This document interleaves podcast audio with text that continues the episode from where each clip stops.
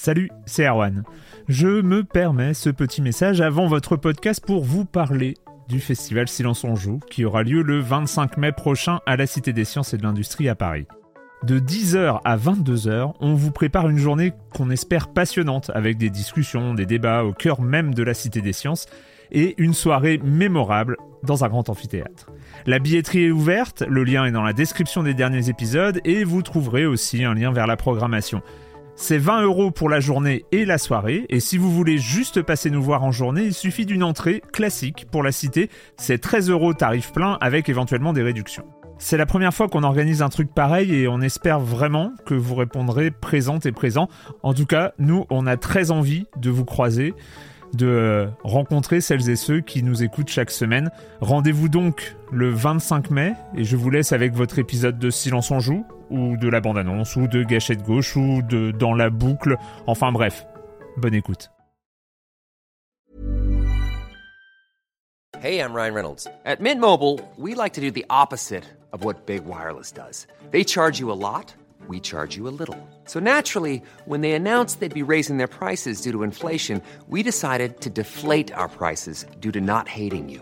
That's right. We're cutting the price of Mint Unlimited from $30 a month to just $15 a month. Give it a try at mintmobile.com slash switch. $45 upfront for three months plus taxes and fees. Promo rate for new customers for limited time. Unlimited more than 40 gigabytes per month. Slows. Full terms at mintmobile.com.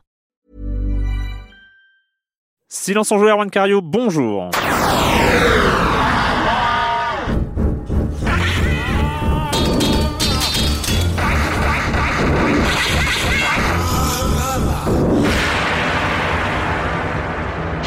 Au programme cette semaine, quelques sorties 1D avec Golf Pix, Hypnospace Outlaw et East Shade et aussi une petite discussion autour d'une petite keynote qui a eu lieu ces derniers jours, celle de Google évidemment à la GDC où ils ont annoncé Stadia. On va en parler et pour ça euh, j'accueille un de mes chroniqueurs favoris. Oui, c'est à mettre un silence en joue en duo, En tête à comme tête. en tête à tête comme ça arrive.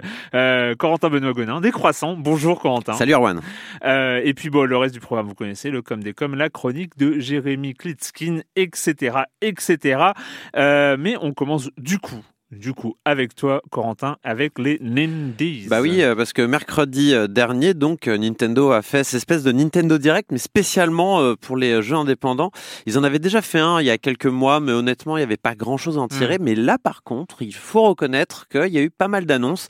Euh, donc, je, je vais pas tout dire ce qu'il y avait, mais je vais dire ceux que j'ai retenus. Euh, donc, je vais commencer par The Red Lantern qui va sortir donc cette année. Alors, toi qui as bien aimé Firewatch, euh, Erwan, ça, ça m'y a fait un petit peu penser. Sauf que là, on est euh, plutôt euh, dans le Grand Nord avec euh, une, euh, une, euh, je sais pas comment on dit, une mucheuse, une, euh, une personne qui a fait du, euh, du traîneau avec des chiens. Et euh, ça va être un jeu narratif, mais en même temps un roguelite. Donc, je sais pas comment ils vont réussir à, à mêler euh, les deux. Mais voilà, on est là avec son traîneau de chien. On, on- on doit, on a une feuille de route. On doit aller, euh, on doit gagner une course en fait. Mais il va nous arriver des, des broutilles. On va se faire attaquer par des ours, ce genre de choses. Et ça a l'air assez intéressant. Et le style graphique me, fait vachement penser à ce qu'a pu faire euh, donc euh, Firewatch à l'époque.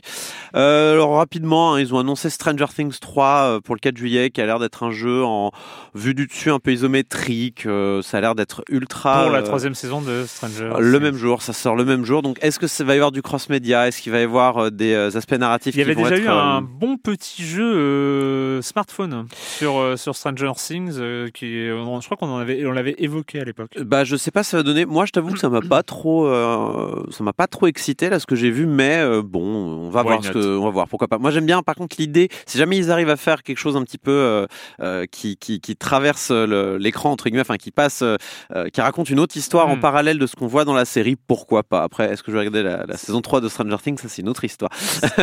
Ça s'appelle du cross-média, c'est ça? Cross-média, c'est Wow. ça. Alors, Euh, sinon, euh, Je te rappelle, c'était quoi? C'était euh, Oui. c'était Matrix qui avait fait du cross-média comme ça avec des Euh, jeux vidéo. C'était avec Hunter the Matrix peut-être je Oui, sais Hunter the plus. Matrix, c'était Ouais. il y avait très mauvais jeu. oh, oui, très très mauvais, très très mauvais jeu, mais qui faisait vraiment du cross-média Oui. sur les, les, les- les deux derniers épisodes. C'est fort possible. Euh, sinon, bah, Cuphead, hein, qui a été euh, annoncé en ouverture d'une Indies, hein, Yes. donc euh, l'arrivée de Cuphead, euh, donc euh, exclusivité Microsoft avant, euh, sur Nintendo Switch, donc super cool. Je vais, je vais franchement me laisser tenter à titre personnel. Ce jeu me tentait depuis longtemps, mais là, si c'est sur Switch, ça commence vraiment à me titiller, si tu vois ce que je veux dire. déteste ce jeu. Tu le détestes vraiment? Ouais, parce que c'est trop- c'est très dur, c'est pour ça. Oui, c'est ça. D'accord, très bien. C'est que ça.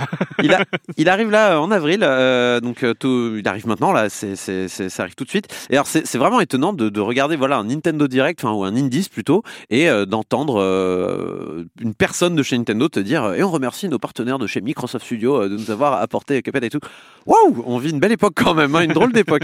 alors il y a un jeu qui m'a marqué moi, c'est Creature of the- in the Well. et alors tu sais, c'est genre, euh, ce genre de jeu que tu peux définir. Alors imaginez euh, quand tel jeu rencontre tel autre jeu. Mm. Bah là, c'est euh, quand euh, quand un, un dungeon crawler rencontre un jeu de flipper. Ça a l'air incroyable. C'est un dungeon crawler en vue Rien, rien que ça, tu viens de me le vendre Voilà. avec une force. C'était, c'est incroyable. Ça a l'air dingue. C'est dans un désert. On est dans des ruines et voilà. En fait, Trop on, bien. on a un personnage. Je veux. C'est quand? Ça sort cet été. Yes. voilà. Et donc sur Switch et j'imagine sur PC. Je pense que tous les jeux qu'on est en train de citer là vont Mm, sortir mm. moment donné sur PC, sauf celui que je vais donner puisque c'était à la fin. Alors c'était une surprise. C'était un one more thing un peu.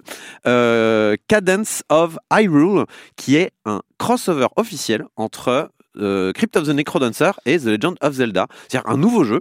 Une aventure, donc ça a l'air d'être une aventure, c'est même plus un, un Mm. roguelike comme on avait pu avoir avec Crypt of the Necrodancer, mais dans le monde de, de- de. Zelda. C'est assez fou, c'est complètement inattendu, euh, parce qu'en fait il faut savoir que hum, Crypt of the Necrodancer euh, a été aidé par Spike Chunsoft, l'éditeur japonais, euh, pour sortir notamment je crois sur PS Vita, ce qui fait que dans le jeu là sur PC, je l'ai relancé hier, on a par exemple des choses comme euh, des, euh, des crossovers officiels, dire dans les options tu peux avoir par exemple des skins Danganronpa, ce genre de Mm. choses, et je pense que c'est ce rapprochement entre euh, Brace Yourself Games, qui est le studio derrière Crypt of the Necrodancer, et euh, Spike Chunsoft, qui a pu permettre, je pense, de lier les ponts pour que Mm. ça puisse se faire avec Nintendo.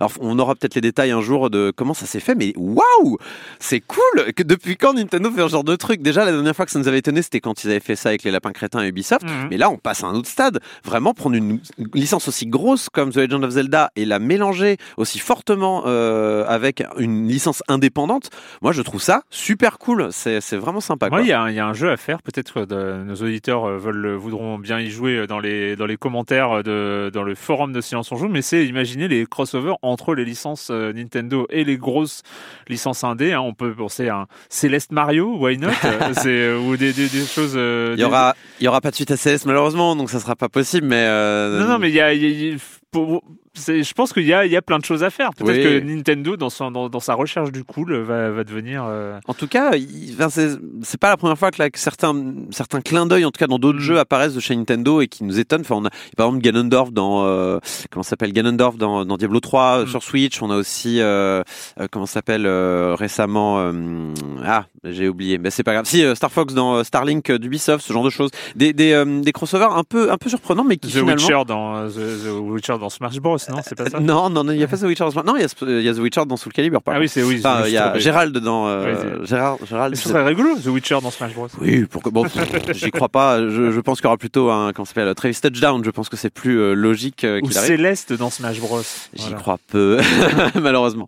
Mais en tout cas, voilà, ça a l'air super. Et alors, ça sort encore une fois demain. Ça sort au printemps en 2019. Donc, euh, Cool. j'ai tellement hâte.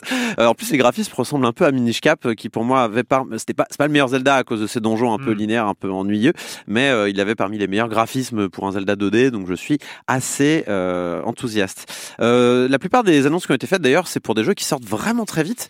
Ben, moi, je, tu vois, j'ai, mon petit Google Keep là où je, l'ai- où je mets les jeux et les dates. Bah, je l'ai rempli d'un seul coup là. C'était un peu, c'était un peu étonnant.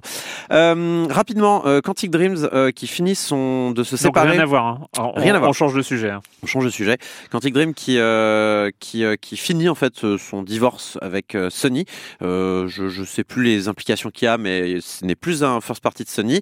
La conséquence, c'est une fin des, ex- des exclusivités des jeux Quantic Dream.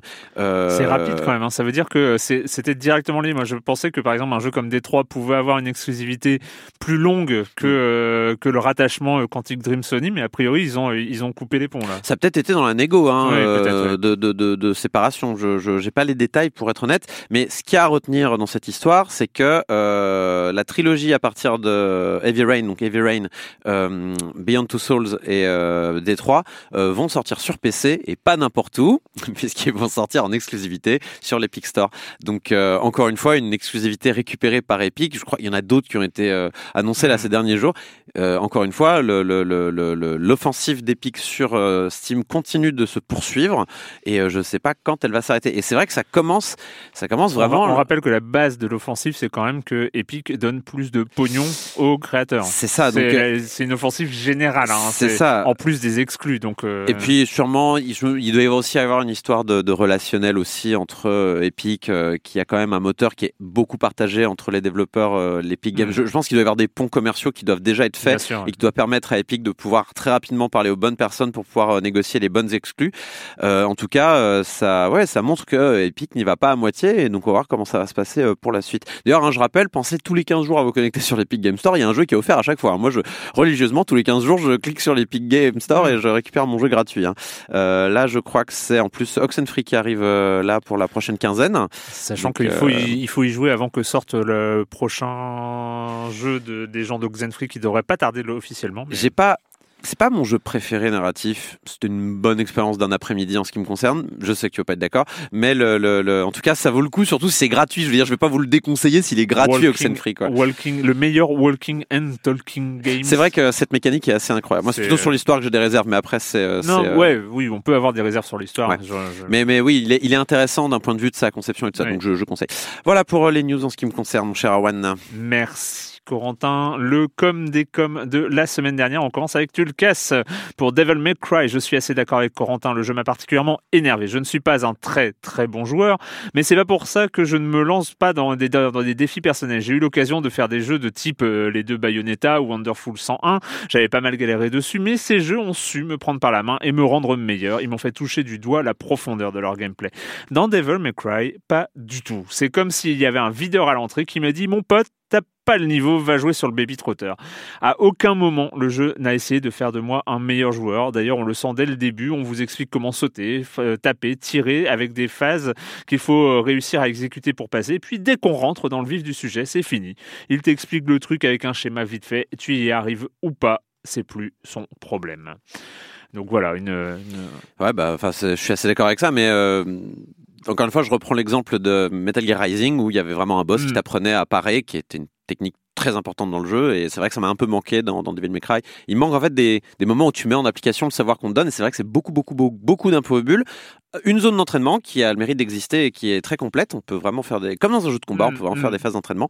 Mais c'est vrai qu'à part ça, il faut vraiment avoir le, le feu sacré dès le début, sinon, bah, euh, tu, tu, tu n'entres pas. C'est ça. Euh, Seb22 qui nous dit Merci pour cette critique de Baba Is You. Je ne suis donc pas le seul à être coincé régulièrement. Et effectivement, le manque d'indices laisse clairement penser à ce Sobo- Sokoban que ce Sokoban s'adresse à des gens plus intelligents que moi ou que l'auteur lui-même incite à utiliser YouTube. J'adore ce jeu. Je suis tombé sous le charme de ce principe dès que j'en j'en ai entendu parler et encore plus lorsque je l'ai essayé. Et si l'aspect visuel est cohérent mais pas très beau, l'intelligence des puzzles est dingue. Mais j'en bave, mais j'adore, mais j'en bave. Et dire qu'il paraît que 35% des puzzles ont été enlevés car jugés trop durs, je n'ose même pas imaginer à quoi ils ressemblent. Et euh, là, toujours sur Baba Is You, c'est Jérémy Israël, hein, notre chroniqueur euh, jeu de société qui dit euh, Je suis sur le cul, mon fils de 10 ans est accro à Code Monkey, une plateforme pour se former à la programmation. Ce sont des courtes missions à résoudre en quelques lignes de code. Bah, J'ai installé en douce Baba Is You sur la Switch. Il l'a découvert hier soir et ce midi, il avait déjà enchaîné une trentaine de niveaux. Même si je sais programmer, il va plus vite que moi. Il ose essayer des combinaisons qui ne me viendraient même pas à l'idée et s'amuse sans se laisser avoir les effets les plus improbables que ce jeu génère quand on tâtonne. Plus, je viens de m'apercevoir qu'il avait appris une bonne dizaine de mots en anglais au passage. Bénéf. Donc merci à l'équipe de Silence on Joue pour cette découverte. Euh, S'il n'était pas aussi visuellement crado avec son pixel art de spot météo d'Arty, il aurait pu finir dans mon top de l'année à venir. Je, je, je, comprends pas euh, le, le, le, rejet de, de l'aspect graphique de You, qui pour moi n'est pas la pire des choses. Euh, je trouve ça, ça ressemble plutôt à de la, de la craie sur un tableau Mm. blanc, un tableau noir, pardon. Donc euh, bon, mais après on les goûts et les couleurs. Alors pour lancer cette séquence sur euh, Google, euh, bah, pas de pas de son. Je n'ai pas pris euh, la voix de Sundar, Sundar Pichai ou celle de Jade Raymond euh, pour euh, pour lancer le truc. euh, et la voix et de en- Google Home euh, qui dit et Ah maintenant nous Ah, allons je pour- on annoncer. pourrait faire l'assistant Google. C'est ça. Que puis-je pour vous euh, C'est euh, et puis en plus leur bande annonce était un peu bruyante et un peu euh, un peu cradingue avec ses sorties de stade, Ouais. etc. Mais voilà, ce qui s'est passé, c'est que donc cette semaine euh, à la GDC, donc qui se tient à San Francisco, il y a eu cette keynote, euh, donc cette keynote organisée par Google, sachant que Google est un partenaire depuis quelques années déjà de la, la GDC. Je crois qu'ils financent ou ils, ils organisent des, des, des événements comme ça. Mais on savait, notamment avec une sorte de, de, de- on savait déjà que c'était une keynote Google et on savait qu'il allait y avoir de la grosse annonce, notamment parce qu'il y a quelques semaines, on en a parlé ici même, il y a eu cette annonce de- du recrutement de Jade Raymond Ouais. à un poste de VP, enfin donc euh, genre de directeur de branche quoi de. euh, Euh, bah là, je crois qu'elle est. Google. je- il me semble, alors je dis peut-être une grosse bêtise, mais il me semble qu'elle est à la tête des, euh, des studios justement Voilà, de développement. C'est euh, ce qu'on a appris Stadia Games and. Entertainment. Euh, donc on savait, et puis euh, les rumeurs ont, ont- sont allées bon train euh, avant, avant l'annonce. On savait à peu près déjà tout, Oui. Euh, notamment avec un article de Kotaku et de l'incontournable euh, Jason Schreier. Jason Schreier, euh, qui avait à peu près tout dit hein, avant, avant l'annonce. L'annonce donc. euh, Après, rien n'avait été vraiment caché dans la mesure Non. où il y avait déjà eu les tests ouverts avec Assassin's Creed Odyssey sur Google Stream et tout ça. Quoi. Donc, Exactement, parce qu'on se souvient, c'était à l'automne, c'était Project Stream. C'était au moment de la sortie avait, du jeu d'ailleurs d'Assassin's Creed. qui avait permis, en partenariat avec Ubisoft, Google a, a proposé aux joueurs américains de tester le dernier Assassin- de Assassin's Creed Odyssey Yes. sur un simple navigateur Chrome. On avait eu même des tests en France de gens qui étaient passés par des VPN et qui avaient réussi à Ah. jouer euh, sur Chrome d'une manière assez fluide, ce qui était assez foufou quand même euh, en passant par, euh, en se faisant passer pour des internets Ouais, pour américains. des Américains, parce que c'était réservé aux États-Unis.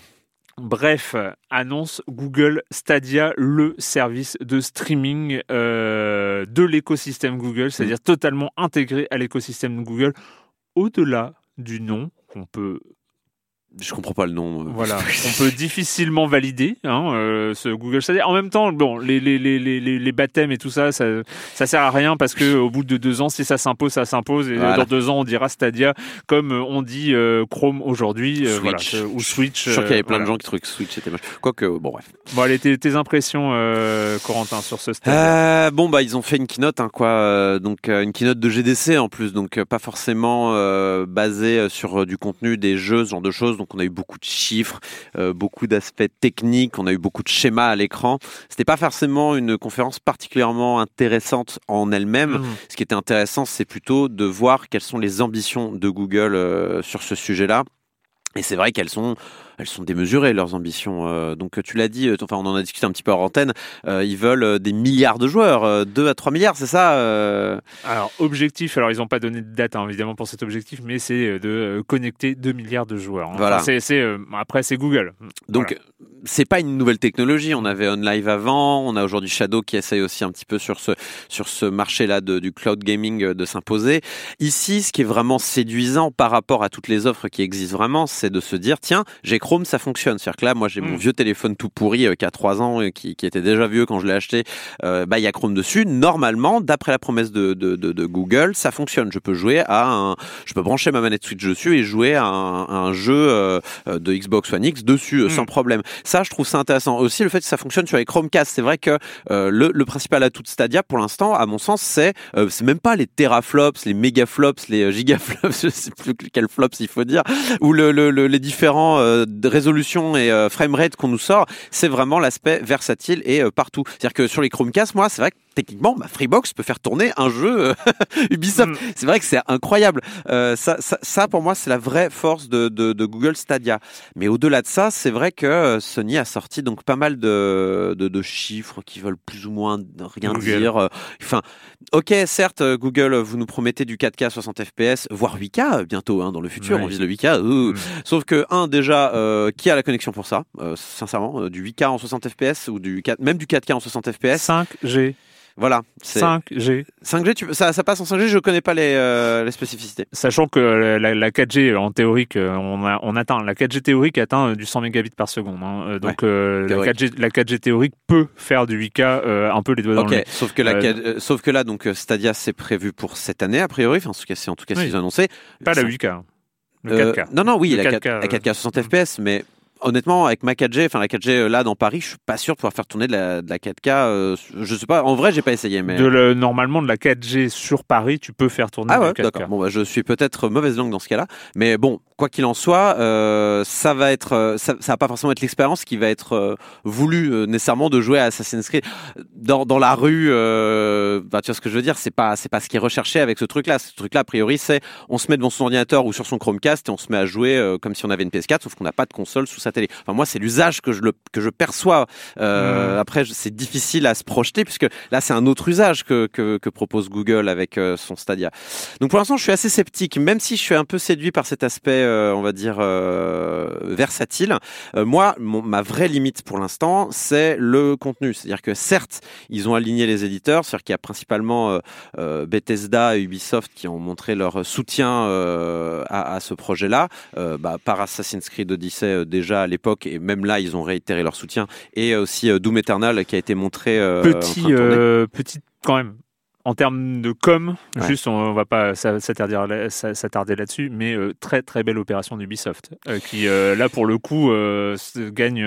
Ubisoft, c'est les rois des, enfin c'est les rois des partenariats qui, qui, qui claquent un peu quoi. Ouais. Enfin, on les voit avec Nintendo souvent, Mhm, on les mhm, voit avec là avec Google. C'est vrai que bon après c'est bien, ils sont curieux. Moi je pense qu'Ubisoft, on peut rarement les critiquer pour leur envie euh, d'innover, de tenter des trucs de temps en temps. Ils étaient là pour la Wii U, ils étaient, Ouais, enfin ouais, voilà, ils, ont pas peur de se mouiller dans des projets, même quand ils se plantent. Alors après ils peuvent se retirer, mais c'est leur droit aussi. Mais là, dans ces cas-là, c'est bien qu'ils mm, mm. ils sont un petit peu, ils ont pas peur quoi. Ça, ça fait plaisir de voir des gros éditeurs qui ont les moyens de tenter des choses. Et euh, Ubisoft est assez souvent, il faut le reconnaître, le, le, le- Alors, premier Sachant effectivement il n'y a pas de catalogue, mais sachant que bon grosso modo Stadia est un PC, hein, est un PC délocalisé, est un PC Ben, euh, c'est- en- en- en- dans un dans un data center. Mmh, bah, euh, je... oui, oui, bien sûr, c'est un PC, mais euh, là, c'est quand même un type très particulier de PC. C'est pas comme du Shadow où tu émules ton PC à distance, tu vois ce que je veux dire? Exactement, euh, c'est pas, c'est, tout à fait, c'est pas ça. D'autant que, d'autant c'est un PC sous Linux, hein, ça a été, ça a été annoncé, Euh, sachant quand même, quand même, euh, que euh, on a déjà des partenariats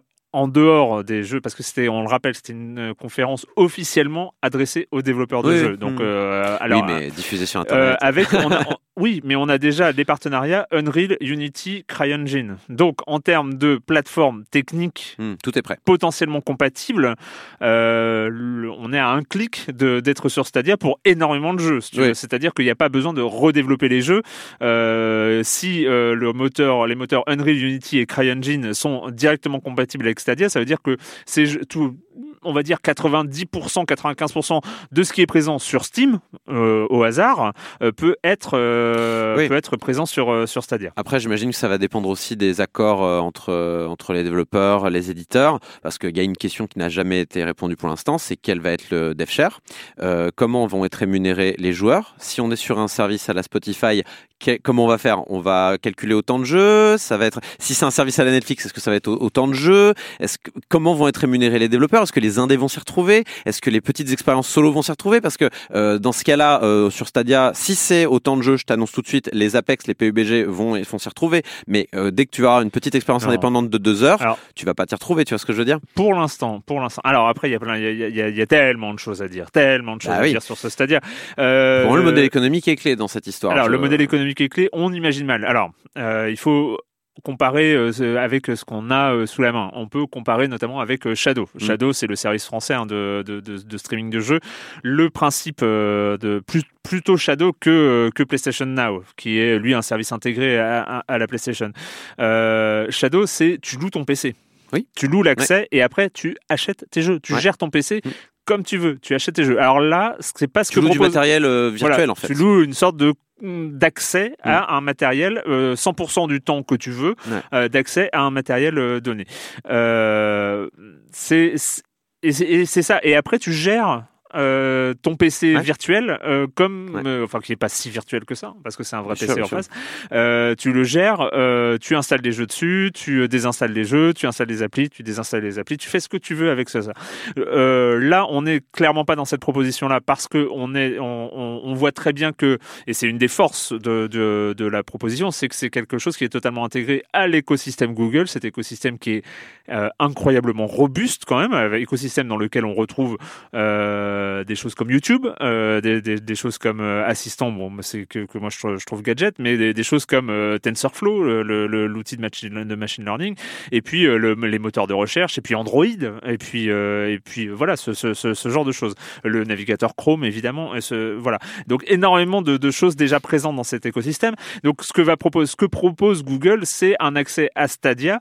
Alors on peut imaginer, on n'a eu aucune aucune information sur le modèle économique. Je ne vois pas comment Google peut proposer autre chose qu'un système d'abonnement payant pour accéder, ne serait-ce qu'accéder à Stadia. C'est-à-dire que euh, 10, 15 euros euh, par mois pour accéder à, à, à, accéder à Stadia et ensuite faire payer pour les jeux individuellement. Payer les jeux individuellement. Euh, Aujourd'hui, il n'y a pas de modèle économique et tu l'as dit, notamment avec euh, le, le, les, les, systèmes de free-to-play, tu ne peux pas euh, faire un système à la Netflix entre guillemets, et euh, alors que tu sais pertinemment que évidemment les gens vont jouer à Apex, Fortnite et tout ça, et donc aucun intérêt pour pour, euh, pour des développeurs indés ou des développeurs qui vont faire des expériences de deux heures euh, assez condensées, genre Ape Out dont on a mm -hmm. parlé. Le mec, il va pas proposer sa, sa, sa, son bah jeu sur euh, si, si c'est rémunéré autant passer. Enfin, bah oui, parce que si ces joueurs-là euh, pr préfèrent l'utiliser sur euh, Google et pas sur Steam où il va quand même ou Epic où il va quand même toucher un peu mm. plus pour son expérience.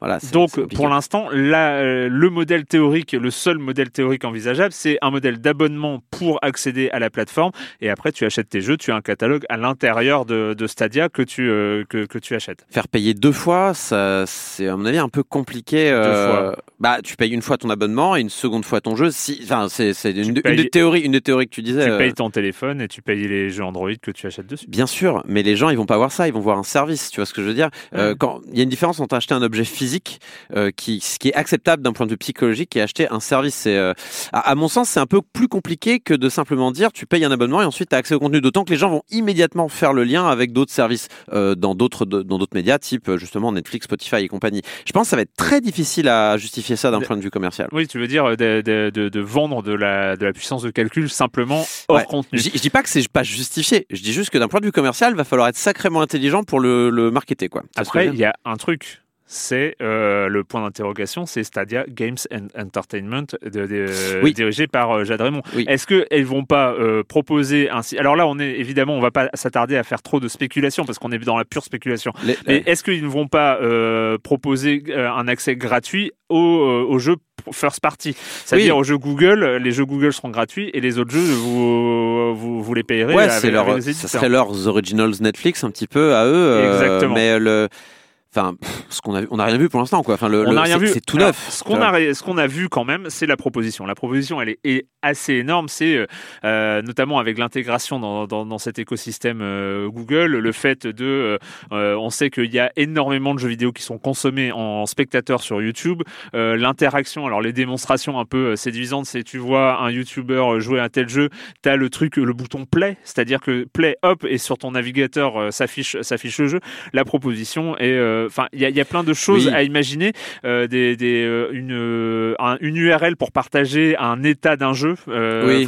c'est des petits gadgets mm. mais on peut imaginer des développements de jeux basés là-dessus et des, des développements communautaires et derrière tout ça il y a l'aspect ultra centralisé de toutes les les CPU et les data en termes de développement de MMO ou de développement d'univers persistants partagés modifiables imaginons euh, on dit au hasard, euh, 10 000 joueurs sur une map de Minecraft. Euh, sur la même mine de Minecraft. Ici, vu que les serveurs et les unités centrales et les data et les maps sont au même endroit, euh, machin, c'est technologiquement que, euh, quelque chose oui. d'envisageable. Non, mais, non, mais tu, tu, tu, tu, regardes tout par la, la, lorgnette entre guillemets de la technique et c'est vrai que c'est très intéressant et c'est vrai que tous ces, toutes ces synergies qu'il peut y avoir entre les différents services de, de YouTube peuvent être intéressantes. Mais là, moi, j'aimerais juste te montrer un contre-exemple. Tu vois, par exemple, c'est YouTube Gaming qui n'a jamais pris. Bien Alors sûr. pourtant, il y avait de très bonnes synergies entre justement le streaming sur, euh, sur YouTube et euh, le replay juste derrière que tu balances directement sur YouTube. Et pourtant aujourd'hui, c'est qui qui domine, c'est Twitch. Très bon exemple. Donc, bon exemple. je suis d'accord avec toi. Il y a plein de possibilités, mais ça ne veut pas nécessairement dire que ça va se faire parce que par exemple, pour que ça fonctionne, les histoires d'intégration, de, de partage d'état de jeu, ça va demander aux streamers avant tout de, de jouer sur, mmh. sur Stadia.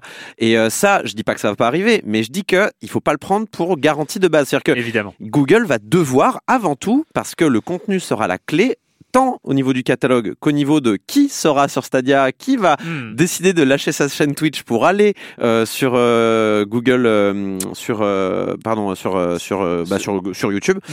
euh, qui, qui tu vas réussir à voir Parce que si Ninja refuse d'aller sur Stadia, bah, les gens vont continuer d'aller sur Twitch et ils ne verront pas, ils ne verront pas ces synergies là. Alors, en parlant de YouTube Gaming, tu as exactement, enfin, tu as vraiment raison de, de citer ça. C'est que il faut bien avoir en tête que Google, même Google, ne réussit pas tout ce qu'il en- Bah ouais. Google Plus Donc, aussi. il y a Google Plus. euh, Google a, réussi, a jamais réussi à se à se mettre dans le réseau social, a jamais réussi d'une manière totalement aberrante à, ne, à, à détrôner Twitch, alors que euh, YouTube. T'avais un boulevard. oui, voilà, c'est ça. C'est. ah, Mais ils ont juste copié-collé les fonctionnalités de Twitch dans YouTube Gaming. Ça, ils permettent de faire tout, hein, les systèmes de dons, les chats, Ouais. tout, tout, tout est, tout est incorporé dans YouTube Gaming. Ça ne s'impose pas par rapport à Twitch. C'est aberrant, mais en même temps, ça veut dire que Google n'est pas forcément roi du monde.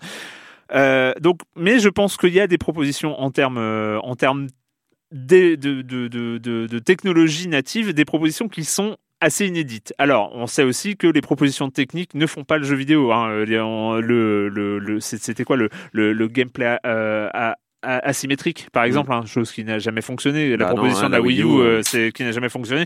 Théoriquement, c'était des bonnes choses. Euh, le motion gaming, le motion gaming reste quand même une sous, euh, même s'il y a euh, des jeux comme euh, Just Dance, ça reste une. euh, Hmm. Alors qu'à une époque, c'était censé. je, je, je suis d'accord avec toi que game, enfin, d'un point de vue du gameplay, c'est pas dingue, mais en vrai, c'est un succès le motion gaming. Oui, euh, mais euh, c'est imposé, quoi. C'est comme le tactile, c'est Ouais. c'est- c'est le genre de, de, de techno qui, euh, qui, qui, qui peuvent être critiqués d'un point de vue gameplay, mais force est de constater que tout le monde a joué à Just Dance une fois dans sa Mm. vie et tout le monde a fait une partie de bowling sur Wii Sport, quoi. Tout à fait.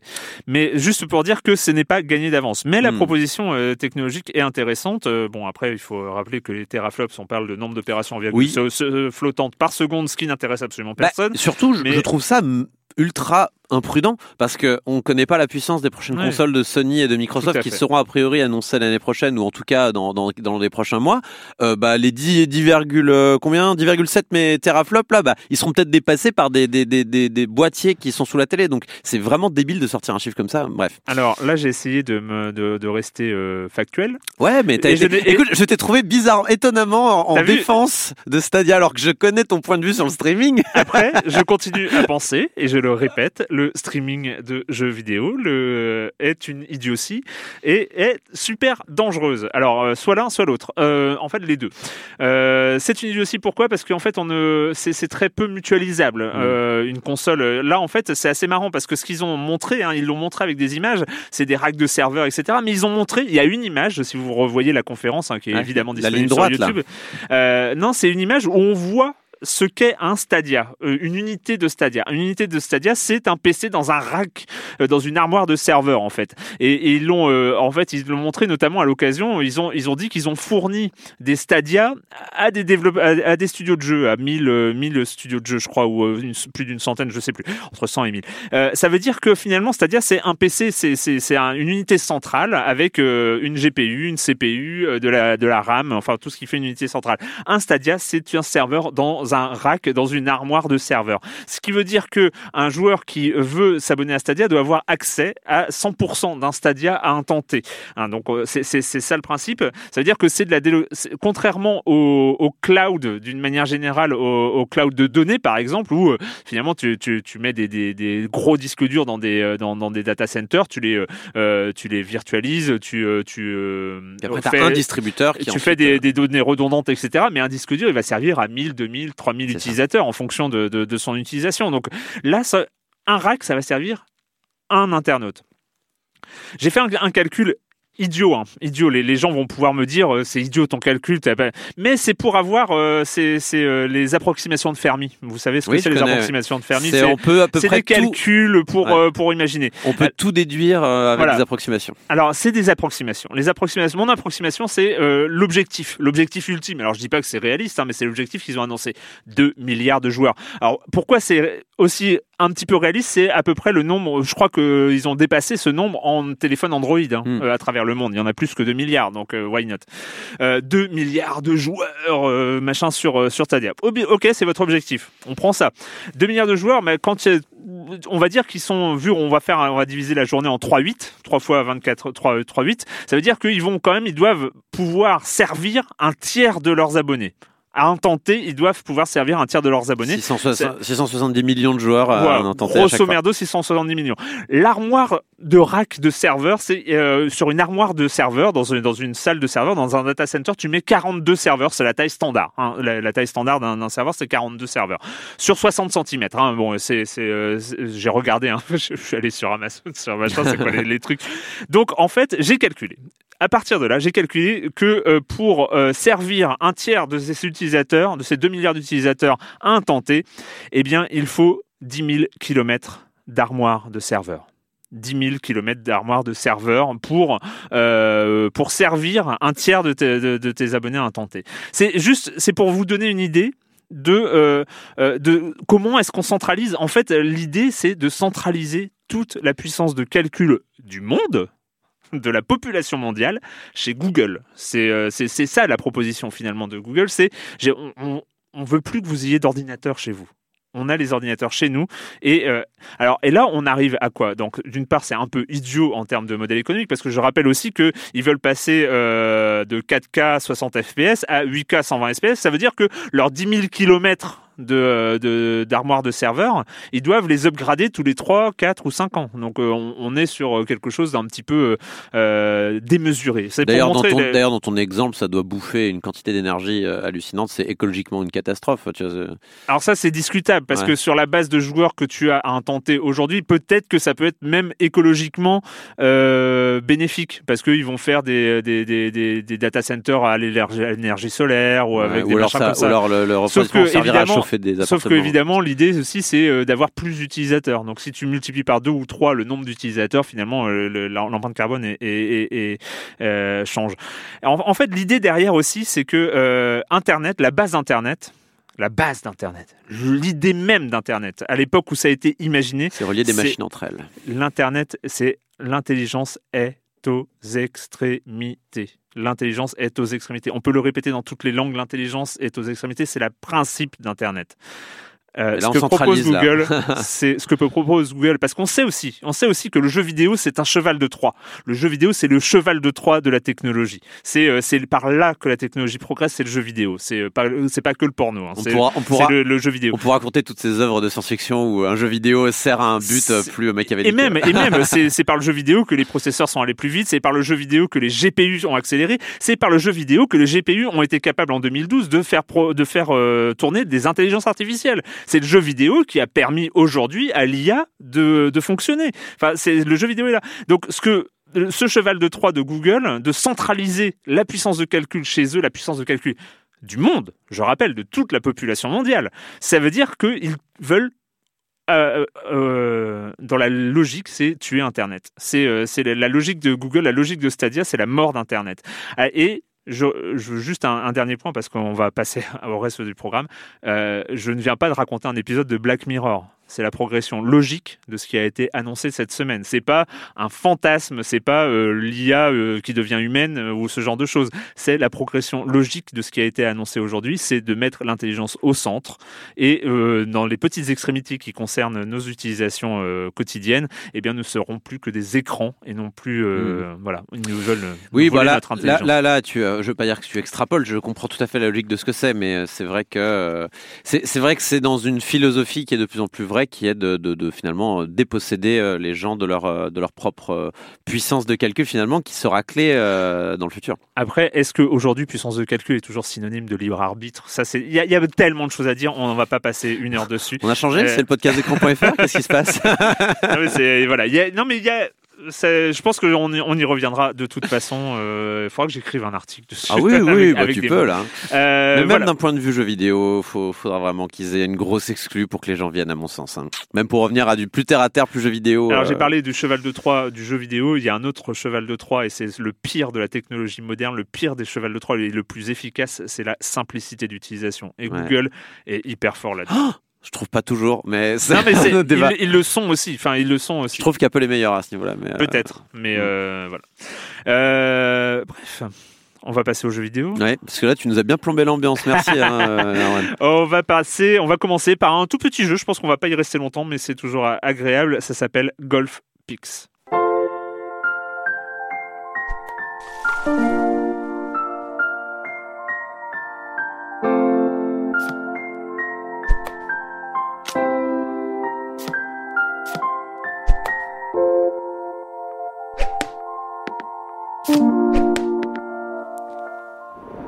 La semaine dernière, nous vous parlions de Baba Is You, le jeu où il faut penser en dehors du cadre. Cette semaine, eh bien, on va parler de l'inverse, l'inverse exact sur tous les points. Le jeu où il faut penser dans le cadre et uniquement dans le cadre, c'est- s'appelle Golf Pix, Corentin. Ouais, bon, Golfix, Golfpix n'a de golf que son nom quasiment, Ouais. hein, puisqu'on est. euh, alors certes, hein, on doit pousser une balle blanche dans, dans le trou, mais euh, en vrai, euh, on est plus sur un petit jeu de déplacement, un petit puzzle game euh, assez classique finalement, mais très intéressant euh, par sa simplicité et son son aspect, euh, comment dire.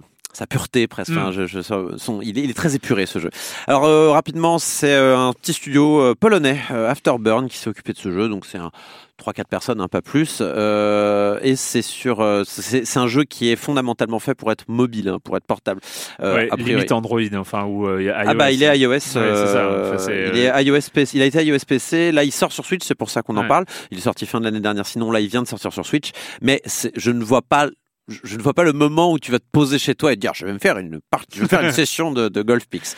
Ça n'arrivera pas. euh, C'est plutôt moi j'ai des longs trajets en métro, donc ça ça m'occupe mes, mes trajets en métro. J'écoute un podcast Mm. pendant ce temps-là, ou alors on peut écouter. Les musiques sont pas dégueu, hein, on vient de les entendre, Mm. elles sont elles sont plutôt mignonnes. Alors le principe de Golf Pix, c'est on est sur une euh, on est sur une carte, on va dire chaque cours, si on peut appeler ça des cours, euh, est une euh, est une, une grille en fait. Enfin c'est une c'est c'est une espèce de structure un peu comme une petite montagne. bah, D'ailleurs le jeu s'appelle Golf Pix donc c'est pas Ouais. pour rien. Divisé en petites euh, en petites cases. Donc il y a des pentes, il y a des il y a du plat, il y a il y a des trous évidemment, puis il y a différentes cases qui ont différents des effets bunkers. des bunkers. On va, on va, on va parler des, des différents, euh, des différentes cases après. Et on a des cartes en main. euh, donc, par exemple, un putt, enfin un coup de, un petit coup, un petit coup de putter de deux cases, ou alors un petit, je sais pas comment on appelle ça, mais un petit lob. Enfin, on peut Ouais. faire sauter sa balle pour la faire passer par-dessus des rebords. Euh, et voir la combinaison des deux. Donc, euh, d'abord un petit, euh, d'abord un petit lob là, comme ça, un petit, euh, un petit saut, puis deux cases en, puis deux cases en avant. Donc on a vraiment ces cartes. Alors, elles n'ont pas de direction ces cartes puisqu'en fait on décide de la direction qu'on veut donner à la carte. Donc D'une ça, des quatre directions. une des quatre directions puisqu'on est en isométrique, hein, donc c'est les quatre diagonales. Et en fait, à partir de ces cartes-là et de la position de la balle, initialement du euh, de la façon dont est fait le cours, plus plus euh, la position du trou, on doit arriver au bout, on doit arriver au trou. Euh, ce qui nous amène donc à des réflexions comment optimiser le déplacement de chaque carte, comment faire pour pas me retrouver coincé, comment voilà comment comment faire pour pour arriver au bout du, du, du, circuit. Sachant que il n'y a pas évidemment que des, des- du plat dans Golf Pix, donc je vous l'ai dit, hein, il y a, y a déjà il y a voilà il y a des petites pentes, donc si votre balle Mm. tombe sur une pente, elle va continuer à rouler jusqu'à ce qu'elle arrive sur du plat. Euh, il y a aussi des euh, il y a des petits rebords qu'il faudra passer dessus, donc euh, il y a- par exemple il y a des, une des premières énigmes qu'on vous soumet, c'est euh, tiens vous avez qu'une carte de 3 euh, mais le trou est à 2 donc si vous essayez d'y aller directement vous allez passer par-dessus le trou vous savez comme Mm. vous- si vous frappez trop fort votre balle de golf finalement vous allez passer par-dessus le trou et aller trop loin bah là qu'est-ce qu'il faut faire? Il faut taper dans le sens inverse contre un rebord pour utiliser une case et ensuite euh, le, le- le reste il va utiliser le reste du mouvement pour aller dans le trou et tomber pile poil dedans Ouais. euh, c'est une règle d'ailleurs assez rigolote puisque le donc euh, quand on se déplace sur le sol en roulant, on doit avoir le nombre pile pour tomber dans le trou. Par contre, si on est en l'air, si on retombe, même s'il nous reste à rouler derrière, bah on tombe directement dans le trou et donc le, le reste des mouvements est annulé. Donc c'est quelques petites règles qu'on apprend au fur et à mesure. C'est très bien fait. Mm. Le jeu vous force en fait à apprendre ces règles-là, euh, ce qui fait qu'on apprend assez rapidement comment fonctionne. D'ailleurs, il y a un petit côté un peu organique dans ce jeu-là qui fait qu'on comprend tout à fait euh, comment ça fonctionne. Alors après, le jeu au fur et à mesure vous débloque des niveaux et à chaque monde on vous introduit euh, une nouvelle mécanique. Souvent, c'est enfin le plus souvent, quasi- toujours d'ailleurs, quasiment toujours, ce sont de nouvelles cases. Alors tu l'as dit, il y a le bunker. Donc le bunker, c'est simple. On ne peut en sortir qu'en euh, faisant un petit lob, là, en faisant un petit saut. Euh, si vous, même si vous avez un déplacement de 5, vous ne vous, vous ne déplacerez Mm. pas sur ces cases bunker. Vous avez des cases debout qui n'ont rien de spécial, mais si vous vous arrêtez dessus, vous avez perdu. C'est-à-dire que la, la, la balle se coule dans la boue et, Ouais. et euh, c'est fini. Le, le- vous devez relancer le, le- vous devez relancer le, le- le parcours. Euh, Qu'est-ce qu'il y a d'autre Euh, On a euh, de la glace qui, voilà, on s'en doute. Hein, même si vous avez un déplacement de 1 euh, sur de la glace, bah, vous continuez jusqu'à ce que vous rencontrez, euh, rencontrez un mur ou euh, un, un bloc euh, qui n'est pas de la glace. Vous avez des tapis roulants. euh, voilà, il y a, y a tout plein de, de petites. euh, Il y a aussi des, des, des portails. C'est-à-dire vous rentrez dans un portail, vous ressortez par un autre portail, et comme et c'est la même mécanique que les trous, donc il faut s'arrêter di- vraiment Mhm. dessus pour entrer dedans, ou alors tomber dedans via un, via un, un petit un petit lobe. Donc c'est voilà, c'est un petit puzzle game qui qui, qui mange pas de pain. Il y a quand même 108 niveaux. Hein. C'est c'est y a, y a un Oui, mais c'est ça, mais on est, on est dans, dans, dans du puzzle game assez moderne finalement, euh, de- à la bonne réalisation. Après, après voilà, c'est. C'est un peu voilà, c'est la proposition est totalement inverse de celle de Baba Is Oui. C'est-à-dire qu'on cherche pas compris. l'origine, on, on cherche pas l'originalité, on vous donne un nombre de coups euh, à, à l'origine. Il y a une solution généralement. Enfin, euh, Ah euh, non, j'ai déjà eu des cas où oui, mais enfin, des cartes en main. plutôt, plus- plutôt plutôt assez Oui, il n'y a pas un milliard de solutions, c'est sûr. Et, mais après, dans Baba Is You non plus, au bout d'un moment, hein, c'était une de mes critiques du jeu d'ailleurs, c'est que plus les niveaux Oui. se complexifiaient, moins il y avait de solutions. Oui, bien sûr, bien sûr. Là, mais là, c'est dès le départ. Et donc, euh, donc voilà, plus- plutôt pas très cher, pas cher du tout Ouais, en fait, on sent que ce jeu a été avant tout pensé pour le mobile, vu le prix, puisque sur Steam il coûte 4 euros, sur Switch 5, euh, donc c'est vraiment, euh, c'est vraiment le genre de petit jeu qui va euh, vous permettre de combler. euh, voilà, vous avez 5 minutes dans le métro, 10 minutes dans le métro, c'est nickel. Euh, la direction artistique, moi, je suis assez fan. euh, Elle est très, très, très, très épurée. En fait, on est vraiment dans, on dirait un petit schéma. en fait, on voudrait nous apprendre le golf. on voudrait nous apprendre le golf dans des brochures. On aurait ce genre de, de truc. J'aime beaucoup ce, ce style très épuré, très schématique finalement. Euh, moi, je vais quand même avoir une toute petite euh, attention quand même, non toute petite réserve. Si si, Euh, c'est sur la version Switch, j'ai eu quand même pas mal de bugs. Pour un jeu de ce calibre, je trouve ça un peu fort de café d'avoir des, autant de bugs. Donc j'avais des cartes que j'utilisais qui restaient dans la main, euh, qui ensuite pouvaient soit être réutilisables, soit euh, qui faisaient carrément planter le jeu, je- Mm. que je devais relancer. Enfin, il n'y a pas de moteur physique dans ce jeu-là. tu vois ce que je veux dire? Euh, C'est-à-dire tu peux vraiment pré, tu peux précalculer toutes les Ah oui, réactions. oui, euh, oui, tu peux pré, tu peux précalculer toutes les réactions. euh, voilà, si la balle tombe, si la balle euh, touche un mur, il y a, il y a rien de, il y a, il y a pas énormément de, de calcul dans ce jeu-là. Donc je comprends pas pourquoi il y a autant de bugs. Euh, Je, j'ai pas pu essayer la version PC. Tu m'as dit toi Erwan que t'as pas eu de bugs, mais euh, mais t'as peut-être pas autant joué que moi. Non. Euh, mais du je, coup. je. Donc je vais pas pouvoir vous dire qu'il n'y a pas de bugs sur les autres plateformes, mais bon, peut-être que ça vient que de la version Switch, mais quand même, pour un jeu aussi simple, autant de bugs, je trouve ça un petit peu fort. Mais bon, rien de bien grave, puisque de toute façon, hein, chaque, euh, chaque action qu'on fait est annulable, chaque euh, niveau qu'on fait peut être recommencé Mm. à zéro, et surtout, le jeu se redémarre rapidement et on perd aucune progression, ça sauvegarde tout le temps. Donc on va dire que ça plante, mais c'est pas grave. Voilà, donc Golf Pix, je recommande à tous ceux qui en ont marre de stresser dans la vie et qui veulent un Et petit qui jeu ont des de détente. en métro et qui le ont des trajets, voilà. Ça arrive. Euh, c'est le moment de retrouver la chronique de Jérémy Kletskin. Salut Jérémy. Salut Erwan, tu connais sans doute Days of Wonders, un éditeur phare du groupe Asmodée. Ils sortent un gros jeu par an, beaucoup deviennent des classiques. On pourra citer Les Aventuriers du Rail évidemment, et puis Cargo Noir, Five Tribes ou Small Worlds, et beaucoup, beaucoup d'autres. Eh bien, le tout dernier vient de sortir, il s'appelle The River, la rivière. Et c'est de lui dont on va parler cette semaine. Alors mettons-nous dans l'ambiance. Idéalement, faut y jouer à la campagne, au coin du feu, avec une petite camomille à portée de main. Enfin, la table de la cuisine dans un deux pièces, ça marche aussi. hein. Ce que je veux surtout dire, c'est que le jeu est assez traditionnel et pépère. On va jouer le rôle d'une colonie de pionniers. Chaque joueur va recevoir un plateau individuel sur lequel va serpenter une rivière sur trois niveaux. Sur chaque niveau, il y a l'emplacement pour euh, quatre tuiles. On pourra donc potentiellement construire une colonie de 4 par 3. Chaque joueur va initialement recevoir quatre meeples, vous savez, ces ouvriers en bois en forme d'étoile de mer. Au centre de la table, il y a un grand plateau avec plein d'îles qui vont offrir une grande variété d'options. Il s'agit donc d'une mécanique de pose d'ouvrier. On va chacun son tour poser notre meeple et effectuer l'action proposée. On pourra acheter des tuiles pour poser le long de sa rivière, construire des maisons, acquérir des ressources, à manger. Dans certaines zones, le nombre d'ouvriers est limité, dans d'autres, on peut en poser autant qu'on veut. Alors les, les avis ont été plutôt partagés sur ce jeu. Certains l'ont accusé de pas du tout innover, de vraiment jouer la carte de la sécurité. Et c'est vrai que c'est vraiment du vu et du revu et du revu. Ce thème des colons, ses couleurs, la structure de ces plateaux individuels, cette mécanique d'acquisition et d'utilisation de ressources, Agricola, Kaelus, Stone Age, Keyflower, on connaît. On en a bouffé des jeux comme ça. Et, et pourtant, je vous avoue qu'après avoir fini ma première partie, bah... euh, j'avais juste envie d'en faire une deuxième, et puis après la deuxième, bah, une troisième. Il se joue quand même plus rapidement que la majorité des jeux de sa catégorie. Il est parfaitement exécuté, faut l'admettre. En le regardant dans ma collection parmi les autres, je me dis que je me dis que c'est celui que je vais pouvoir expliquer le plus rapidement, qui génère le moins de frustration, qui est le plus euh, adapté au format de mes soirées. Pour résumer, je dirais que c'est un jeu à l'allemande, à la française. Je rappelle son nom, The River, d'Ismaël Perrin et de Sébastien Pochon, de 2 à 4 joueurs à partir de 8 ans, pour des parties de 30 minutes, peut-être un peu plus la première fois. Et moi je vous retrouve bientôt pour parler de jeux où les bières, les chips, les téléphones et les cendriers ont toute leur place sur la table. Ils font partie de la famille. Bye bye Bye bye Jérémy. partie de la mais- famille. mais- oui, d'accord. euh, les bières et les cendriers peuvent, partir de- peuvent faire partie de la famille des jeux vidéo aussi. Pour ceux qui, Oui, pour ceux oui, qui veulent. oui, hein, oui, bien euh, sûr. moi, je- Surtout moi, dans les coach gaming, euh. Je, je ne juge, je ne juge pas. Je ne juge pas. Il ne faut pas juger.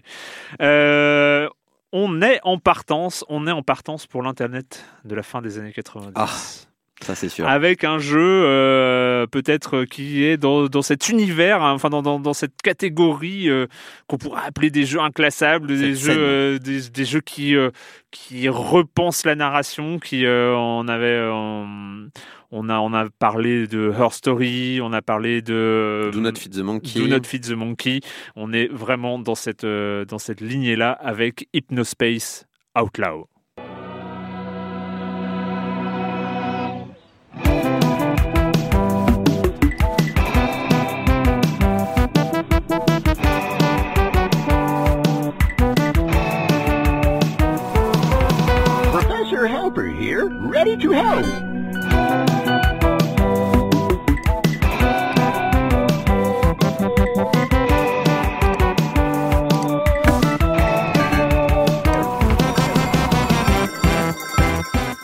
Aux commandes, Jay Tolen. Oui. Euh, qu'on, on, en- je crois qu'on en a déjà parlé avec Dropsy. Je me demande si on n'avait pas parlé de Dropsy. J'ai jamais parlé de euh. Dropsy. euh, je me suis rappelé qu'il avait fait ce jeu-là et je me rappelais plus du jeu en lui-même, donc euh, je. me en demande, je me demande. C'est, un point d'interrogation. ouais. Est-ce qu'on a parlé de Dropsy ici même? Je sais que je l'ai déjà mis dans un programme de Science on joue. Ouais. Alors peut-être qu'il Ah, n'a pas passé a euh, Peut-être qu'il n'a pas passé le stade du programme aussi. hein. Ah, Tu vois, c'est il est, peut-être resté dans un Google Doc. C'est le possible.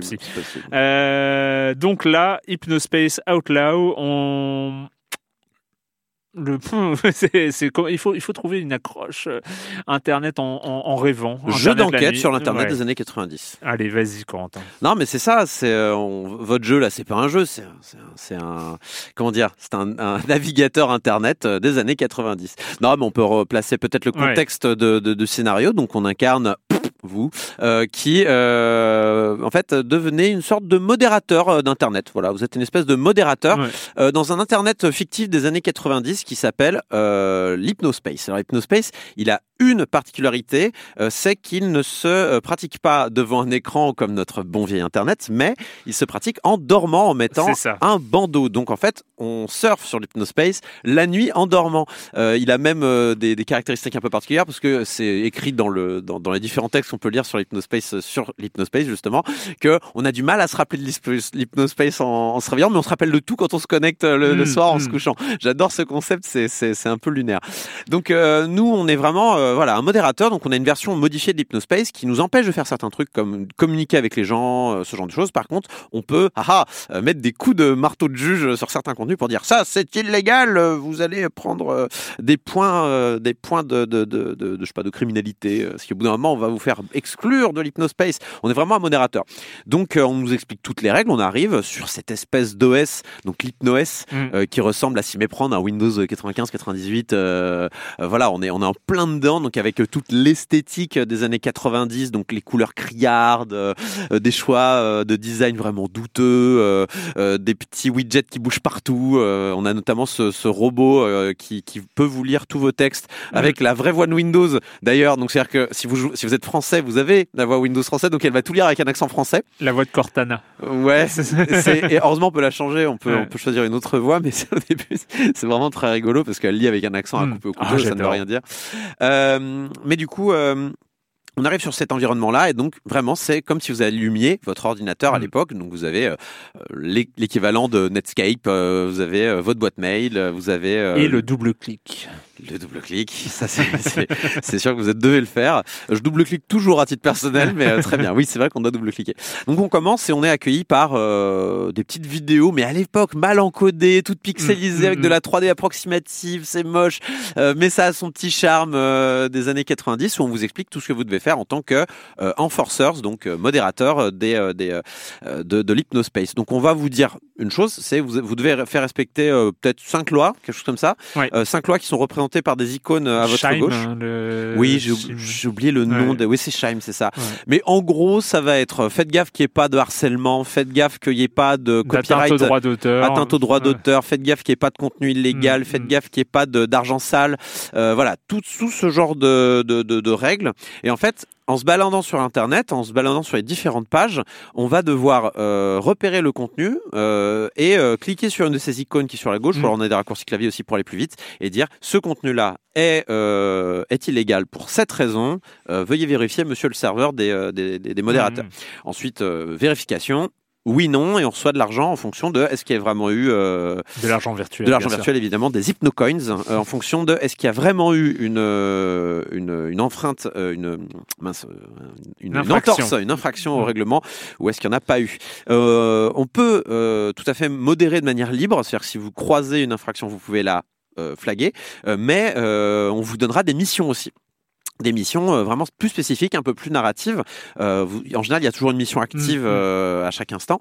Euh, ça va être oh là là, euh, on nous a envoyé des mails euh, sur le de tel tel label qui dit qu'on qu'on voilà, ils nous ont envoyé trois listes de, de, de, de chansons qui ont été piratées. Ils savent que ça vient de l'hypnospace, ils savent pas où.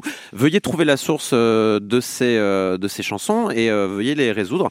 Et après, nous, en fait, on a des objectifs principaux. Une fois qu'on les a remplis, on peut fermer l'affaire et récupérer l'argent, ou alors faire du zèle et euh, pousser encore plus loin l'enquête et vraiment euh, trouver des cibles supplémentaires à l'enquête et gagner d'autant plus d'argent qu'on va trouver des, euh, des, des, des cibles. Cet argent-là, il, il sert à quoi? Bah, Il sert principalement à acheter son Tamagotchi, Erwan. C'est très important. Son Tamagotchi sur le sur le sur Non, il sert en fait à plein de choses. Il va, il va servir donc à acheter du, du, des bêtises, hein, comme ce fameux Tamagotchi. On peut, on- moi, j'ai adopté un Love Squid, Erwan. Il est adorable. C'est un Love Squid. Il faut le nourrir à peu près toutes les 4 minutes. Ça coûte 4 hypnocoins. Euh, il fait des proutes euh, en faisant des cacas sur ton bureau que tu dois nettoyer, sinon il meurt et tu dois le racheter. Euh, voilà, c'est que des trucs comme ça. C'est vraiment purement toutes les horreurs qu'on pouvait avoir sur les ordinateurs dans les années 90.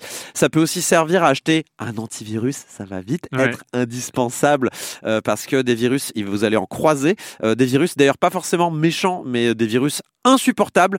Euh, tout comme d'ailleurs des malwares qui sont pas des virus parce qu'ils peuvent être tout à fait euh, légaux, mais ils sont, euh, ils sont, euh, ils sont vraiment affreux quoi. Euh, on a entendu dans le trailer là, Professor Helper here. C'est un Clippy un peu qui pop de temps en temps sur le côté euh, en bas à droite de votre écran et qui fait coucou, puis-je vous aider? Euh, Bah non. Attends, euh, et tu il rentre, puis trois minutes plus tard il revient, et puis il repart, et puis il revient, et puis tu dis arrête. Alors tu vas essayer de le désinstaller. Sauf que Erwan, dans Hypnospace Outlaw, pour désinstaller des logiciels, devine quoi? Il faut le désinstalleur. Et Eh oui, il faut payer le désinstalleur. En fait, Alors, Euh, Ouais. on, est, on, est, on, est sur, on est sur cette logique euh, euh, il faut voir que c'est ce qui est le plus impressionnant quand on rentre, c'est qu'on se rend compte de la, la, la quantité de contenu absolument dingue, complètement décalé, complètement avec une cohérence. Oui. Absolue de l'ensemble, une cohérence graphique. Pour ceux qui étaient sur euh, sur euh, les internets à la fin des années 90, euh, évidemment, ça rappelle plein de choses avec ces euh, gifs animés de choses qui tournent tout le temps. Il y a des, Euh, c'est- c'est- Il y a des références évidentes. Il y a une part de pizza qui danse avec une chanson à la con d'ailleurs, et c'est- c'est évidemment le baby dance qu'on avait sur cet internet là, quoi. Mm. Et c'est vrai que tu parles de cohérence dans le. Enfin, il y a quelque chose de vrai. Tu peux le Mm, toucher, ouais, quoi. Vraiment, ouais. t'es sur internet, c'est vraiment devant ton ordinateur avec des gens, et t'as l'impression qu'il y a vraiment des gens qui ont écrit tous les contenus que tu vas avoir. Puisque le principe de Hypnospace, c'est un peu comme un MySpace en fait. T'as des Ouais. pages, des pages perso en fait. C'est vraiment le principe des pages perso. Donc tout le monde fait son contenu. Et ces gens-là ont une vie et tu la sens, tu sens Mm, leurs mm, intérêts. Il y a mm, mm, différents domaines en fait. T'as le domaine des jeunes, t'as le domaine des vieux euh, conservateurs, euh, qui évidemment euh, le comment s'appelle le, le jeu va faire des clins d'œil à l'actualité, euh, notamment avec euh, ces vieux qui petit à petit se radicalisent et vont utiliser des mèmes pour avoir des, des, des discours un peu chelous sur le nationalisme aux États-Unis, tu vois. Mais mais mais voilà, ils ont une vraie consistance. Tu les sens. T'as t'as t'as envie de leur parler, t'as envie de leur dire ah euh, je suis désolé, t'as du harcèlement et tout. Il y en a un en fait, il se fait harceler, du coup il harcèle en retour tu vas le flaguer parce que faut pas harceler, c'est pas bien, mais en même temps, je te comprends, je suis désolé pour toi. Euh, D'ailleurs, le mec après s'excuse sur une page, il fait je suis vraiment désolé pour le harcèlement et tout, et il s'excuse et tu dis tu, tu ressens des choses pour ces personnages-là, d'autant que le jeu temporellement va, euh, on va faire des bons dans le temps en fait, donc euh, de quelques jours à chaque fois. Donc au début, on va être fin octobre, puis on va être début novembre et tout. Et on va voir ces pages évoluer au fur et à mesure. Donc on va voir des, des, des, des dramas se faire, Mm, se mm. défaire, se résoudre, des gens venir sur l'hyperspace, euh, l'hypnospace, repartir, euh, des gens qui... euh, Enfin, je vais quand même donner un exemple euh, qui pour moi est génial. C'est euh, en fait, on va se rendre compte à un moment donné qu'il y a une marque de soda qui va manipuler un genre musical entier pour le transformer en pub géante pour son soda. C'est-à-dire, il va, il va, il va dire bon bah, euh, il y a une vieille pub des années, euh, il y a une vieille pub en fait, les paroles sont catchy et tout un genre musical va se créer autour de ces paroles qu'il va falloir reprendre, mixer, mashuper, refaire. Et, euh, et sauf que du coup, tout est à la gloire de ce soda et du coup, la marque, elle organise des festivals et tout. Et toi, tu vois ça de loin et tu fais oh là là, mais qu'est-ce qu'ils font? C'est terrible cette histoire-là. Euh, T'as des équivalents de Pokémon qui Mm. qui s'infiltrent sur le, le, le forum des, des jeunes et euh, qui, qui essayent de leur vendre des consoles de jeux. Euh, T'as t'as- t'as une marque de pizza qui va faire la pizza dance avec le gif. C'est eux qui ont fait le gif de la pizza qui danse. En fait, tu te rends compte de tout les, les- le marketing qui essaye d'infiltrer un espace de liberté à la base et, et en fait comment ça peut se corrompre petit à petit et comment d'ailleurs ces communautés-là réagissent parce que ce, ce, ce, ce, genre musical après bah, il y, a, y a un genre parallèle qui dit non Mm. nous on est libre et du coup qui, euh, qui va se créer en, en rébellion et euh, alors je vais je vais pas trop dévoiler sur le sur le sur certains twists qu'il peut y avoir mais on va on va pouvoir à un moment donné se rendre compte des évolutions dans le temps Il va- on va nous donner un outil en fait Mm, qui va mm. nous permettre de se rendre compte de comment ces communautés-là évoluent et donc ils arrivent à faire quelque chose de très fort dans Hypnospace Outlaw parce qu'on aurait pu avoir un sentiment de ce qu'on appelle le FOMO, c'est-à-dire vraiment le- la peur de manquer du contenu, la peur de Ouais. manquer quelque chose. Sauf que dans ce jeu-là, on vous donne des outils justement pour ne rien manquer. Si vous voulez suivre une histoire de A à Z, vous allez pouvoir, n'ayez pas peur, à un moment donné, euh, un peu rewind, ouais, vous allez pouvoir faire, je vous Hmm. dis pas comment, mais c'est très bien amené. Euh, vous allez pouvoir vraiment assister à tous les dramas de A à Z. Vous avez raté le début d'un drama, moi ça m'est arrivé, j'arrive, il y a eu une il y a eu un cataclysme à un moment donné sur une page, tu sais pas ce qui s'est passé, et tu dis mais qu'est-ce qui s'est passé? Putain, j'aurais bien voulu être là au moment où ça a clashé. Et en fait, à un moment donné, tu vas pouvoir y revenir et c'est cool. Et, euh, et du coup, c'est vraiment plein de petites histoires qui se mêlent, qui s'entremêlent, qui racontent une histoire plus grande parce qu'en fait, c'est une histoire Mm, plus mm, importante. bien sûr. C'est un jeu d'enquête. On, on le sent, on le sent venir dès le début. Ouais. euh, C'est un jeu d'enquête. Alors, ça rentre pas dans le conspirationnisme. Au contraire, ça joue Ouais. très bien avec les conspirationnistes parce que t'as plein de, t'as plein de pages perso de conspirationnisme. euh, euh, genre, attention, euh, l'hypnospace vous cuit le cerveau comme un steak. Euh, mettez ces images sur vos côtés, vous serez protégés. Voilà, ce genre de choses-là qu'on pouvait avoir aussi dans cet internet-là de l'époque. Euh, et, et en fait, il joue avec ces complotismes-là. Il joue avec nos attentes de 2019 avec des euh, paranos qu'on avait en euh, 1999 puisque ce jeu se déroule en 1999. Euh, c'est d'une, c'est d'une intelligence hmm. incroyable.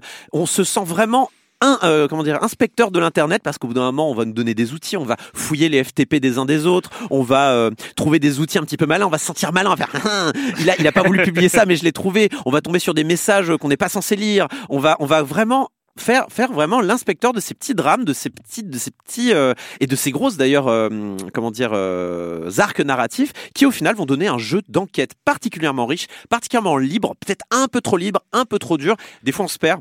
Moi j'ai été bloqué deux fois, une fois au tout début parce que j'avais pas compris la liberté qu'on me donnait et ce Mm. que je devais faire dans le dans la boucle de gameplay et une fois à la fin parce qu'il me manquait un élément et c'était mort. Il y avait trop d'éléments Ouais. maintenant, je pouvais plus le trouver. Il manque peut-être un un système d'indices plus clair dans le jeu. Heureusement, je suis là et apparemment, enfin, je suis là. Heureusement, Pipo Mantis est là. C'est lui qui me l'a dit. Euh, il m'a dit non, mais en fait, si tu tapes int dans la barre de recherche, on va te donner des indices. Eh ben, ça, on te le dit jamais. Ou alors, c'est planqué dans des pages dans le fin fond de l'internet de ce jeu.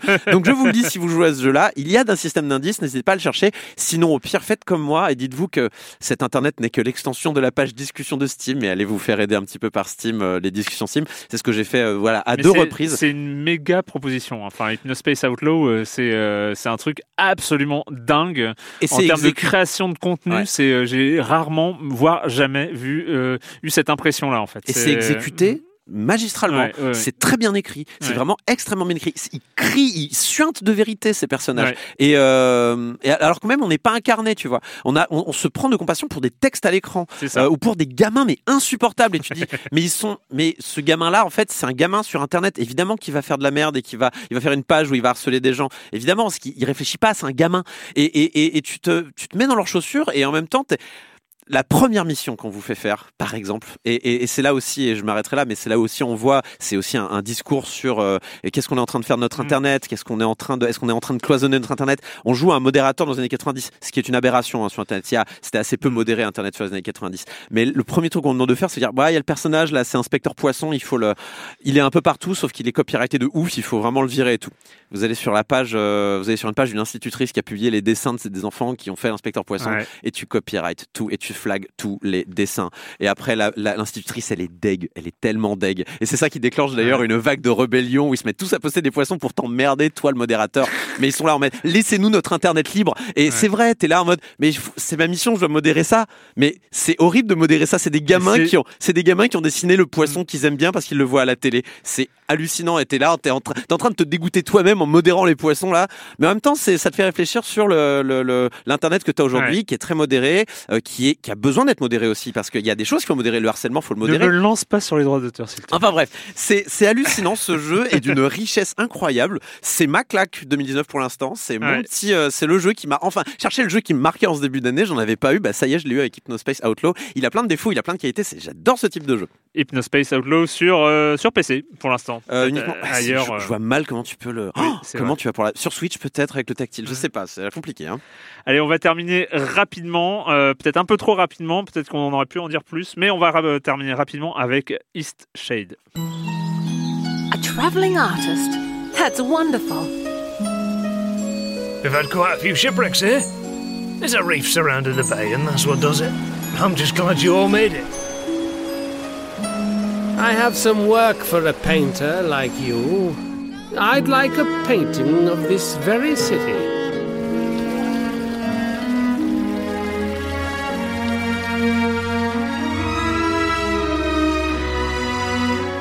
East Shade de East Shade Studio. hein, on sent Oh, très on bien que s'embête pas. Voilà, on s'embête pas. Euh, East Shade- alors petit rap, euh, je veux juste je complète un petit truc que je crois qu'on n'a pas dit. Euh, Hypnospace Outlaw est uniquement en anglais.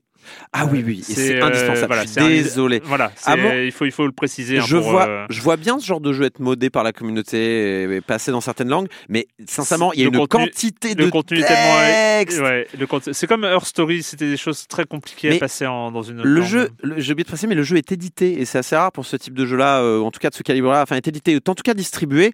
Peut-être que si le succès est au rendez-vous, il y aura des, des traductions, euh, je l'espère. En tout cas, ce serait génial pour ceux qui, qui sont allergiques à l'anglais parce que euh, c'est- impossible d'y jouer sans anglais. C'est ça. demande Non, vraiment. C'est pour ça que j'ai préféré le, le, préciser. Je le précise d'habitude, j'ai oublié. East Shade, euh, contrairement à les voix sont en anglais, et, mais il est sous-titré en français.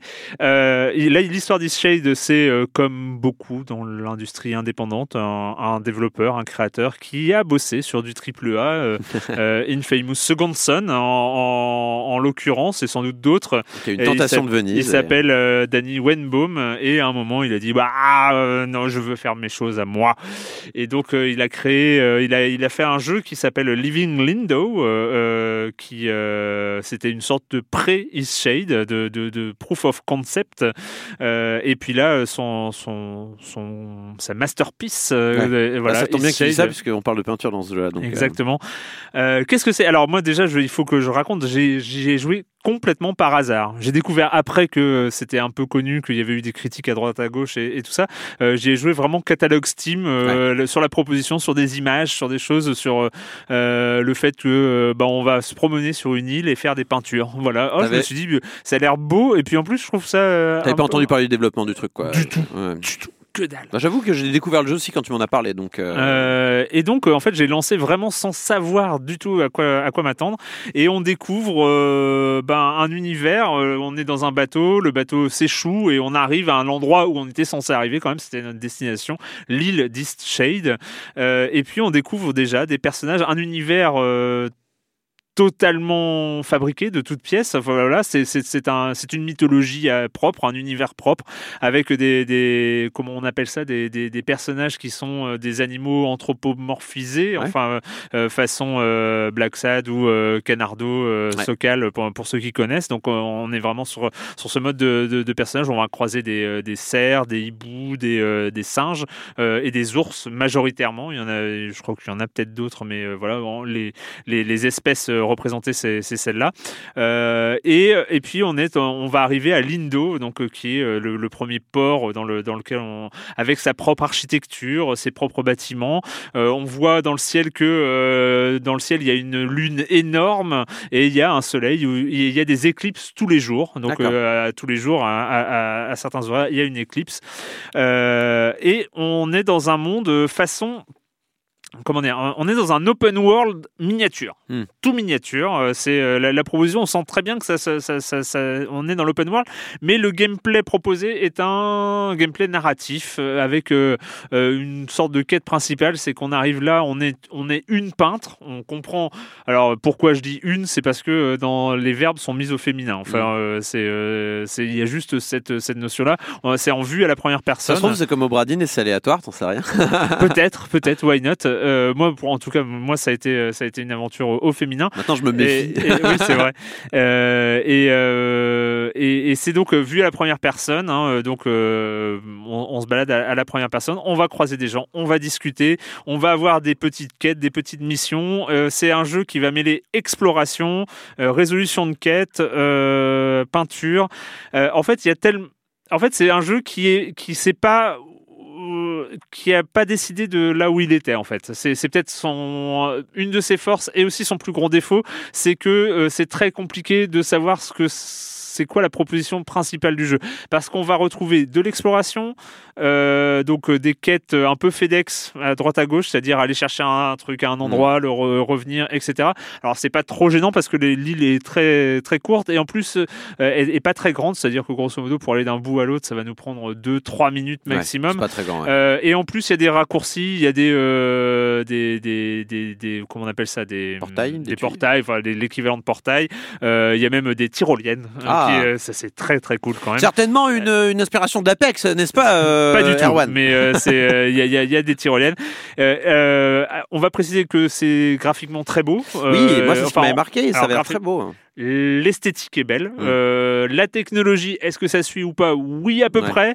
C'est pas hyper optimisé euh, pour le petite virgule technique que je ne suis pas habitué, mais euh, à faire ce genre de, de, de- de détails. Mais on sent, voilà, sur un jeu où l'esthétique compte beaucoup, le fait d'avoir des textures qui pop euh, ben, trop tard, hein, euh, c'est un, c'est c'est un peu discutable. Mais euh, bon, bref. Et, et comme je l'ai dit, il y a beaucoup trop de choses euh, à, à prendre en compte. C'est-à-dire que il y a du craft. Pourquoi On ne sait pas trop, mais en même temps c'est bien intégré, c'est bien intégré, c'est du craft narratif, on va appeler ça, euh, avec des missions de craft, de l'exploration, donc des quêtes à droite à gauche, une un- évidemment un, un univers narratif très fort. Euh, il faut trouver des endroits, des- donc euh, Bah, moi, moi j'ai une question, c'est que le, le jeu, quand tu regardes le trailer, j'ai l'impression que la mécanique principale qui est mise en avant, c'est les peintures. Alors, euh, quels sont le rôle des peintures dans ce jeu? Alors, le rôle des peintures, c'est que donc on est peintre, on va, on peut crafter des toiles ou en acheter, mais on va avoir des toiles et on peut peindre n'importe quel endroit de l'île. On s'arrête, On s'arrête, on prend une photo. on sort, on sort, on sort son, son, son tableau et on va peindre. On va décider du format de sa toile, etc. Et puis Ah on oui. va peindre. Le, le, la- le résultat est très bien fait à chaque fois. C'est un, un beau processus de peindre. On est très content. Euh, sauf que en fait, on va avoir euh, des compte, une compteur d'inspiration. Euh, bah, c'est ça. C'est on est à la. encore une fois, c'est un petit élément de RPG cette fois-ci. Mhm. Donc on va avoir une sorte de compteur d'inspiration, c'est-à-dire que pour peindre une toile, il faut être, ça va nous dépenser un point d'inspiration. Et comment est-ce qu'on va trouver des inspirations? Bah, En explorant Ah le oui. monde, oui. en rentrant à des endroits, en découvrant des, des- voilà, en gagnant de l'inspiration en fait. Euh, donc c'est des mécanismes qui sont cohérents à chaque fois, mais il y en a plein. il y en a peut-être trop. Euh, après, j'ai pas eu ce, à- aucun moment un sentiment d'écœurement de dire euh, non mais ouais pff, pourquoi, enfin ça Ouais. sert à rien et tout ça. Euh, pour vous dire des mécanismes qui sont un peu idiots, euh, enfin pas idiots parce que c'est cohérent, mais en même temps, est-ce que ça sert vraiment? C'est le côté survie entre guillemets, parce que au-delà de ça, il y a de la survie, c'est-à-dire que on ne peut se promener dans l'île que le jour, c'est-à-dire pendant la nuit, il fait trop froid. Donc Ah. jusqu'à ce qu'on trouve un tu fais moyen. quoi Tu perds de la vie? Alors, euh, vois, la seule fois où, je, où ça m'est arrivé, bah, je me suis retrouvé téléporté à l'auberge. Euh, Ah, il fait froid, rentrons. Ouais, voilà, il faut que je trouve un endroit où Personnel 5, m'abriter. tu dois dormir. Tu dois dormir maintenant. Alors, le problème, c'est, euh, ok, why not? Donc, il faut trouver une auberge, s'acheter une chambre, parce que si tu restes dans l'auberge, ben, t'es obligé d'attendre que le temps il passe tout seul. Donc, t'as Oh. pas machin. Donc, il faut trouver une chambre pour avoir un lit pour, pour dormir et, et le attendre le matin. tous les soirs, ça doit être un peu ré- Alors, les journées sont longues, hein. donc on, on a le temps d'explorer, de faire trois fois le tour de l'île avant que le soir tombe. Mais euh, voilà. Sauf que moi, je me suis retrouvé coincé dans euh, dans une sorte de euh, de lieu de rencontre au, seul, au centre de la capitale. euh, et le- la, la nuit est tombée et il n'y avait pas d'auberge. Hmm.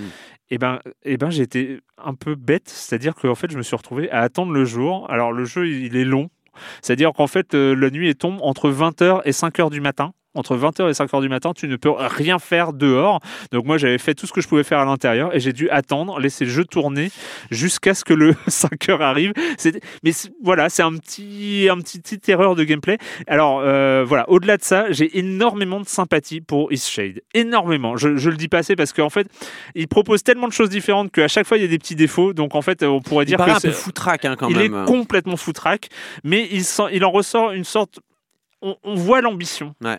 On voit aussi qu'ils n'ont pas pu aller au, au bout de leur ambition. C'est qu'ils ont dû dire à un moment il faut sortir le jeu, on n'en peut plus, Ce qui est etc. sain, ce qui est sain. C'est sain.